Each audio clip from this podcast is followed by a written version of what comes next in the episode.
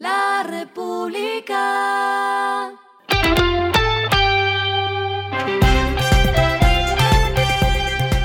Al final de la jornada, esto es lo que debes saber sobre el comportamiento de los negocios, las finanzas y la economía. Las movidas de hoy fueron. Colsubsidio también se sumó a la guerra de precios que se desató en otros sectores con el fin de hacerle frente a la inflación.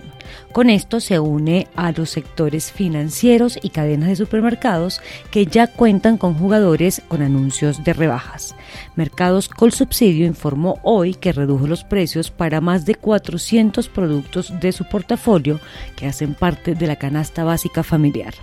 Mañana espere en la edición de La República una entrevista con el gerente de Burger King, que será la primera cadena de restaurantes en anunciar un menú de precios bajos.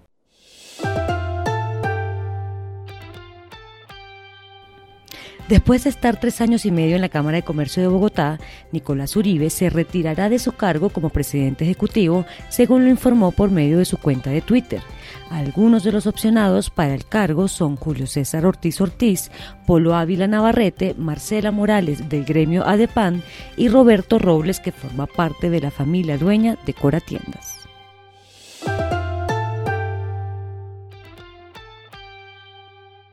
Incauca, empresa agroindustrial dedicada a desarrollar productos y servicios derivados de la industria de la caña de azúcar, modificó su eslogan en el cual anteriormente decían Ingenio de Colombia.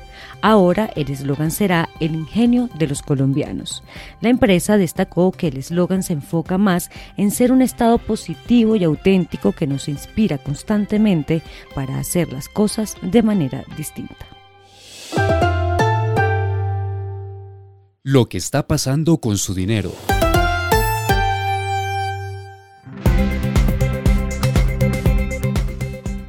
El presidente de Colombia FinTech, Gabriel Santos, informó que después de varios meses de trabajo pusieron de acuerdo a cuatro ecosistemas FinTech de Colombia, México, Perú y Chile para proponer unas reglas de Open Finance comunes para la región. Esto sería un hecho histórico que permitiría impulsar en mayor medida la industria en los distintos países, ofreciéndole interoperabilidad a las empresas que estén en dichas jurisdicciones y se beneficien del Open Finance. Este paso se suma al inclusión en el Plan Nacional de Desarrollo de los artículos 71 y 75 destinados a impulsar esta actividad en el país.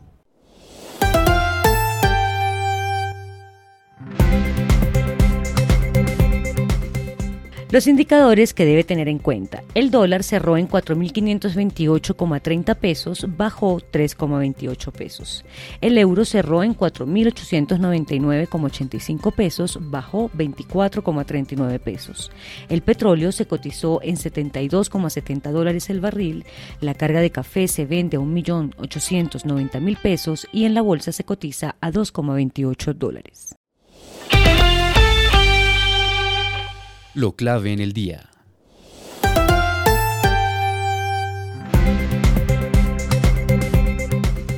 Finalmente se radicó la ponencia de reforma laboral con un total de 82 artículos y con solo 5 firmas de 6 ponentes de las mayorías.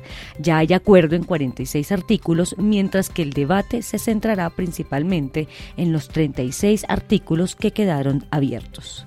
El gran cambio respecto al proyecto radicado en marzo gira en torno a la jornada nocturna como parte de los acuerdos a los que se llegó en las audiencias públicas, esta ya no empezará desde las 6 de la tarde como se propuso en el proyecto original, sino que iniciará a partir de las 7 de la noche. Las cartas ya están puestas sobre la mesa para el debate de la reforma, pues hoy Víctor Salcedo, representante del partido de la U, radicó una ponencia alternativa de la reforma laboral. Luego, la representante María Fernanda Carrascal hizo la radicación de la ponencia mayoritaria, aunque sin la firma de uno de los que fue Héctor Chaparro del Partido Liberal. En la próxima semana se espera entonces que sea radicada la ponencia de la oposición a cargo de los representantes Andrés Forero del Centro Democrático y Betsy Pérez de Cambio Radical. A esta hora en el mundo.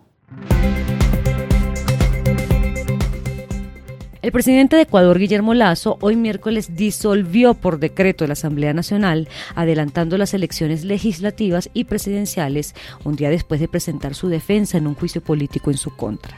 Lazo niega las acusaciones de que se hizo de la vista gorda ante la supuesta malversación de fondos relacionada con un contrato de la empresa estatal de transporte de petróleo Flopec, argumentando que su administración hizo cambios rentables al acuerdo que se firmó años antes de que él asumiera el cargo. El ataque a la gestión de este gobierno no tiene límites. Han activado 14 juicios políticos para generar inestabilidad en el gabinete y entorpecer el trabajo del gobierno. Esto no es fiscalización, es una constante obstrucción que ha generado crisis política y conmoción interna, dijo el mandatario.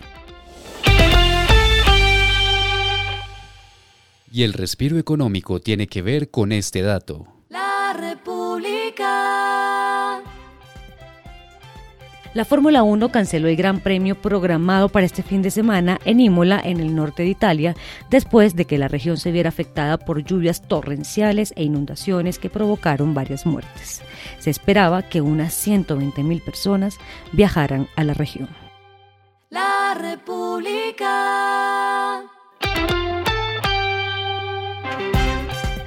Y finalizamos con el editorial de mañana. Ojo con el cuento politiquero del racionamiento. Los colombianos pagan en su costosa factura de la luz el llamado cargo por confiabilidad, para que las empresas beneficiadas con ese sobrecosto eviten nuevos apagones de energía.